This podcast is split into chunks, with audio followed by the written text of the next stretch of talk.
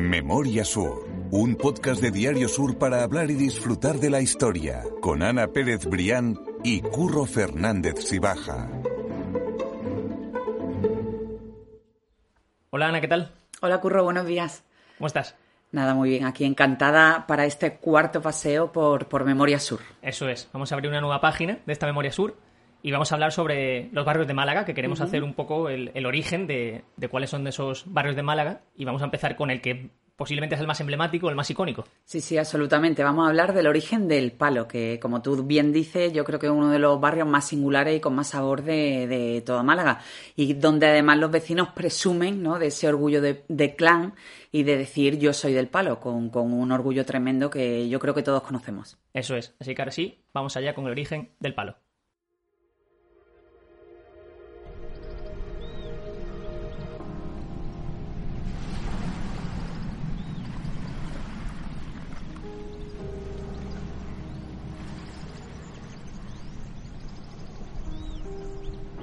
Y es que hay poca cosa más bonita, que estaba diciendo tú antes, y más malagueña que preguntarle a alguien que dónde es y que te diga, yo soy del palo. Sí, sí, absolutamente. Y además muchos eh, establecen ese, como e, ese lugar emocional, sentimental y territorial, eh, diciendo eso, yo soy del palo, y, y, además plantean esa, esa diferencia, ¿no? Cuando, cuando dicen voy a bajar a Málaga, voy a, o, o, voy a subir a mi casa, ¿no? Hay prácticamente y, un sentimiento municipal por sí, decir sí. que eres del palo, aunque seas también obviamente de Málaga, pero tienes que indicarlo. Absolutamente, uno de los lugares que más, más orgullo generan en la capital. Bueno, hay muchísimos barrios.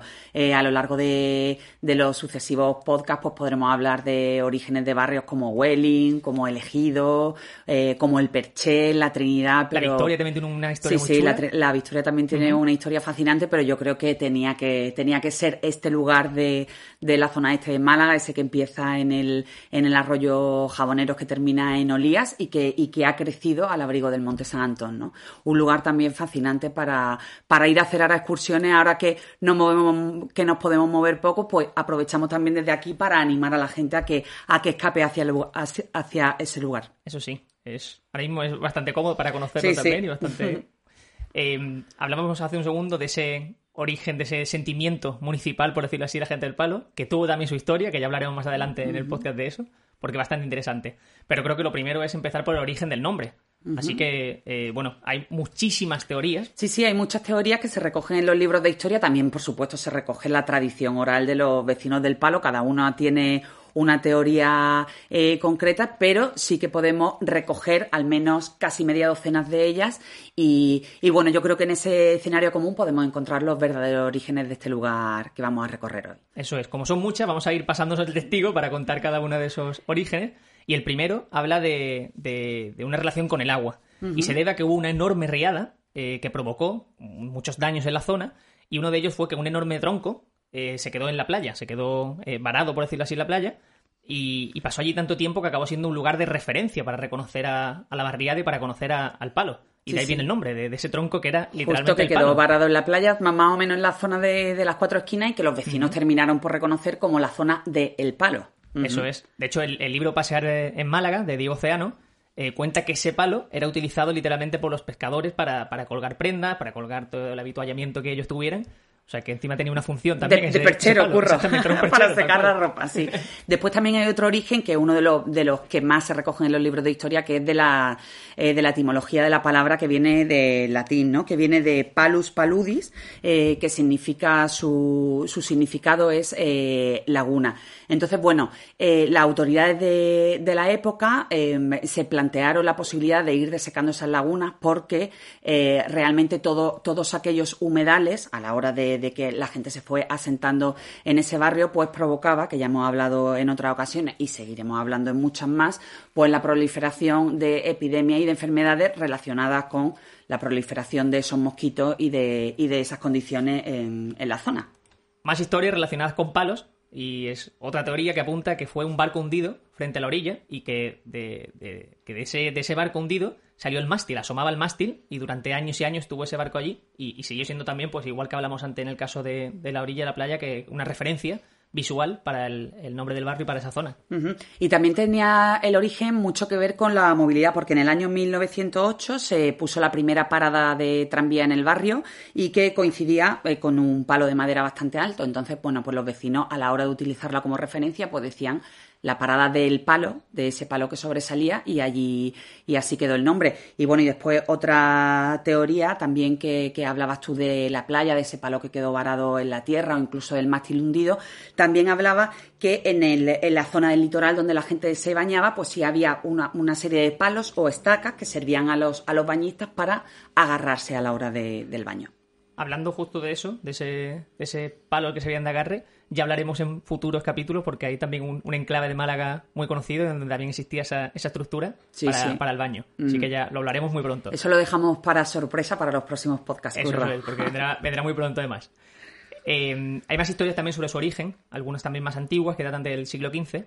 Y era cuando un noble de la época, eh, Alonso Jiménez, era marqués de Palo. Y fue el que recibió esas tierras cuando se hizo la, reconquista y por lo tanto dio origen a esa zona, al ser el dueño de, de esas tierras. Efectivamente, eso venía por, por, los repartos de tierra. Una vez que fue conquistada la ciudad por parte de los reyes católicos, se repartían entre los nobles las tierras que habían sido conquistadas, pero otros historiadores también defienden que, ese punto concreto del camino hacia Belén Málaga, que era una zona neurálgica de la ciudad, y en ese valle surgido justo entre las laderas del Monte San Antón que antes hablábamos, también existía un ventorrillo eh, llamado El Palo que terminó por dar origen a, este, a esta zona de la población hay muchísimas eh, formas o muchísimos estudios sobre el origen del palo. La verdad es que no hay ninguno que sea el, más cierto, pero bueno, todos son están bien acogidos por la historia, así que bueno, hemos dado unas pinceladas de muchos de ellos.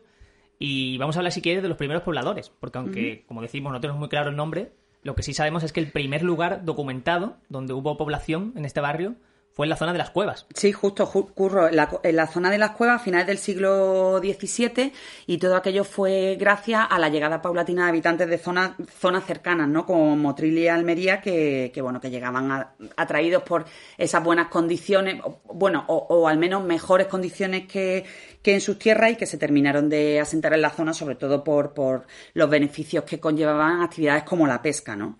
Pero también en los libros de historia hay, hay documentación que, revela que el palo fue un asentamiento que data de la época nada más y nada menos que de la prehistoria. El palo y la pesca que siempre han estado muy ligados de su origen. Sí, sí, absolutamente. Barrio de pescadores se le llama también, ¿no? Y toda esa, toda esa franja de, litoral que representa la primera, la primera línea que separa la playa de lo que es el palo más profundo, pues una zona neurálgica donde además tiene muchísimo sabor porque se conservan muchísimas de esas casas de los pescadores del palo. Hablamos hace un rato que tras la Reconquista, a finales del siglo XV, se repartieron las tierras de la zona, pero en la propia Reconquista también hay un episodio que a mí me ha sorprendido mucho, que es bastante interesante, sobre el palo y los reyes católicos. Y es que vieron frenado su avance hacia, hacia la capital, hacia Málaga. Sí, sí, muchas veces, claro, eh, como dices Curro, muchas veces se piensa ¿no? que los reyes católicos, porque la toma oficial de Málaga fue el 19 de agosto de 1487, muchas veces se piensa que bueno que los reyes católicos llegaron a Málaga y que se limitaron a conquistarla y, que fue algo relativamente sencillo más allá de la batalla. Pero había que tener en cuenta que más allá de la, de la refriega ¿no? entre el bando musulmán y el bando cristiano, también había que contar con un elemento, el elemento territorial, ¿no? Y es en ese momento donde entra como un protagonista más toda la zona del palo. Como te decía, la toma de Málaga fue en 1487, pero eh, cuatro años antes, en marzo de 1483, ya los reyes católicos hicieron un primer intento de conquista de Málaga. Ellos estaban en en Vélez, entonces en ese avance por la, por la zona litoral eh, pararon en el palo y ahí hubo un enfrentamiento entre las tropas musulmanas y las cristianas. Aquello se saldó con muchísimos muertos por parte del bando de los monarcas, de Isabel y Fernando, y también supuso el apresamiento de más de 1.500 musulmanes.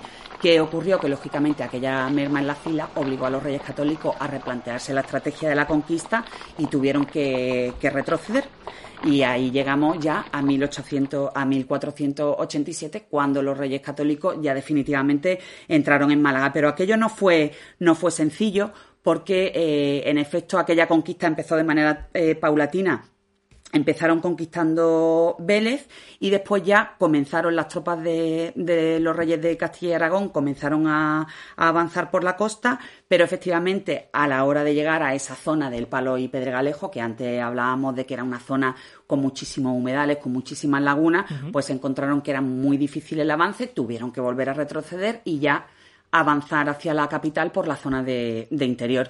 Un, detalle curioso que es que en aquella zona del enfrentamiento entre las tropas musulmanas y cristianas se le sigue reconociendo, bueno, quizás los más antiguos del lugar se recuerden como la, Cuesta de la Matanza, Curro. Para poner un poco en contexto, estamos hablando de ese camino entre Vélez y, y Málaga Capital. Si hablábamos hace dos episodios, en el segundo, en la historia de Manuel Agustín Heredia, sobre la dificultad que tuvo Manuel Agustín para venir de Vélez a Málaga, que no era un camino muy, muy, muy fácil y muy accesible. Y estamos hablando del siglo XIX. Imaginaos cómo tiene que ser una conquista en el siglo XV, en el siglo XV exactamente, cuatro siglos antes. Tuvo que ser muy complicado y... Claro, se tardaban, se tardaban meses y se tardaban semanas o incluso meses en llegar a, la, a las plazas y que bueno, y que muchas veces aquella, aquella estrategia militar tenía que, que irse haciendo sobre la marcha en función primero de, del factor humano, ¿no? Y de, y de, qué pérdidas de hombre había, pero también, lógicamente, tenía que, tenerse en cuenta el factor territorial y eso en, la zona del palo tuvo una importancia eh, impresionante. Estaba hablando de cuáles eran esas condiciones.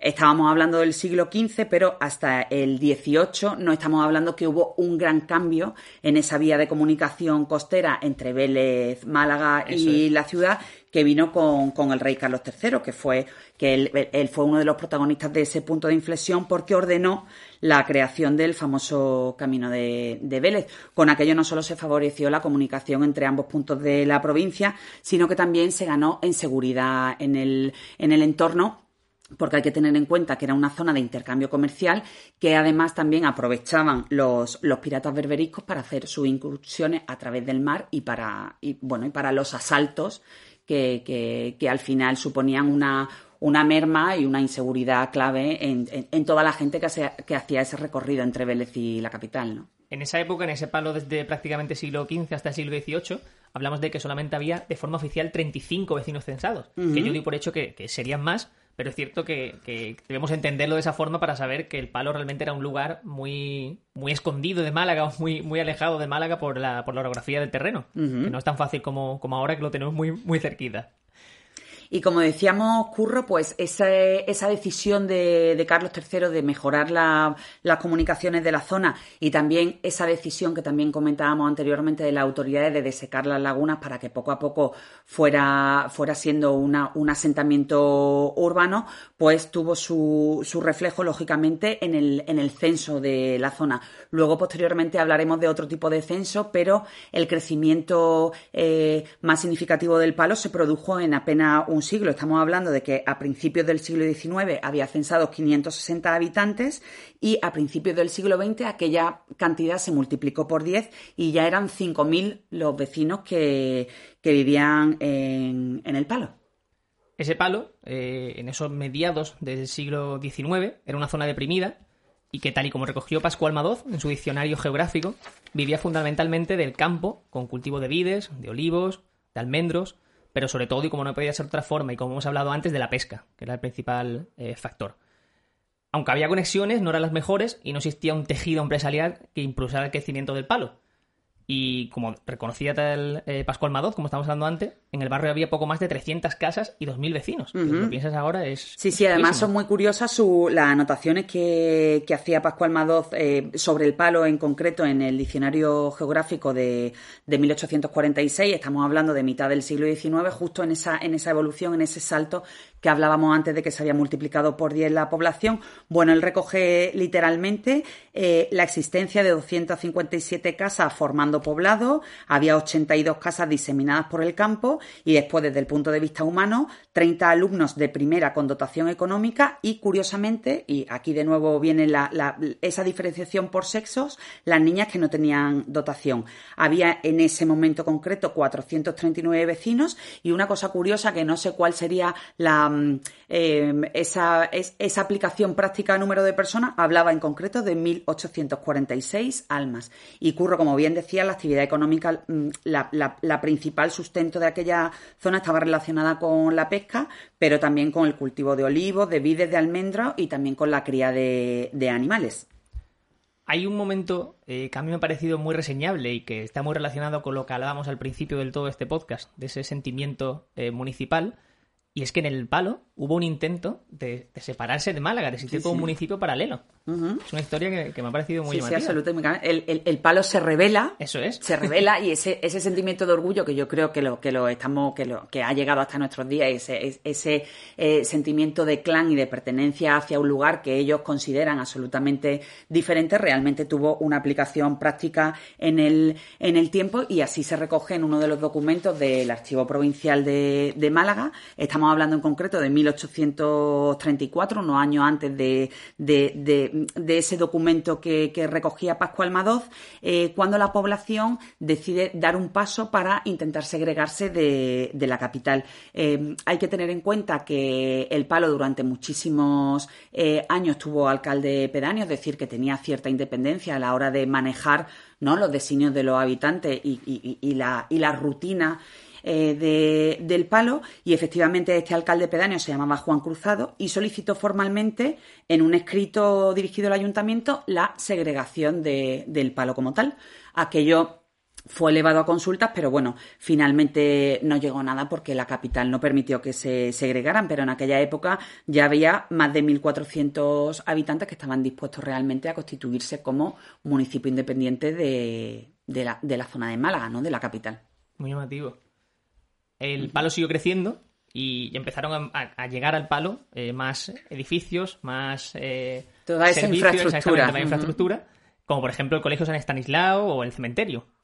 Efectivamente, Curro. Mira, el colegio de. La, iglesia en concreto, que fue una de las. De la, mm, mm, es uno de los lugares, ¿no? Que al final sí que generan más actividad en el barrio, porque hay que tener en cuenta que también estábamos hablando de una época donde la iglesia jugaba un papel medular. Se, habló, se abrió en el año 1893, el cementerio en 1865, el colegio de San Estanislao de Cosca, que tú también decías antes, eh, a cargo de los jesuitas, abrió sus puertas por primera vez en el año 1882 y bueno, y también con la puesta en marcha, lógicamente, del, del ferrocarril Málaga-Vélez-Málaga, que tenía esa primera parada, como decíamos antes, en, en el palo, en ese palo que sobresalía y que al final se terminó por convertir en un punto eh, em, neurálgico de esa zona y que favoreció la las comunicaciones con la ciudad que, a que, que anteriormente eran, eran prácticamente nulas. En paralelo también se fueron eh, eh, se fue ampliando toda esa toda esa infraestructura